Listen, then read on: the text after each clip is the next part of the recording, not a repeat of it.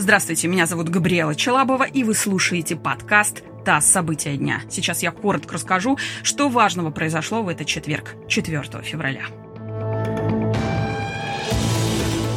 Основные ограничения из-за коронавируса могут снять в Москве к маю, об этом заявил мэр Сергей Собянин. Он отметил, что проводить массовые мероприятия при этом пока рано, как и отменять домашний режим для пожилых москвичей и людей из групп риска. Мэр пояснил, что уровень заболеваемости и количество госпитализированных по-прежнему высокие.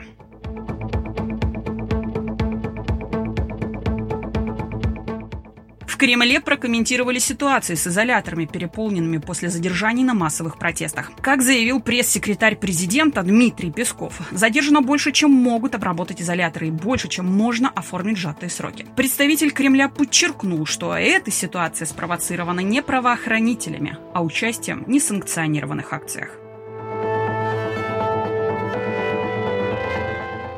Мировые цены на еду в январе достигли самого высокого уровня почти за 7 лет. Больше всего подорожали зерновые, растительные масла и сахар, сообщила продовольственная и сельскохозяйственная организация ООН. По ее данным, рост цен на продукты продолжается восьмой месяц подряд.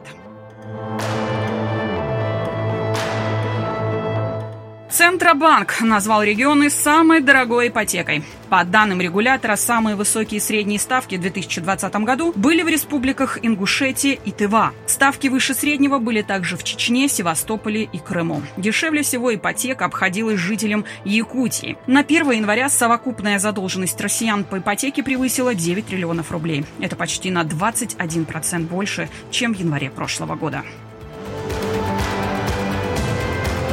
Вы слушали подкаст «ТАСС. События дня». Эти и другие новости читайте на нашем сайте и в наших соцсетях.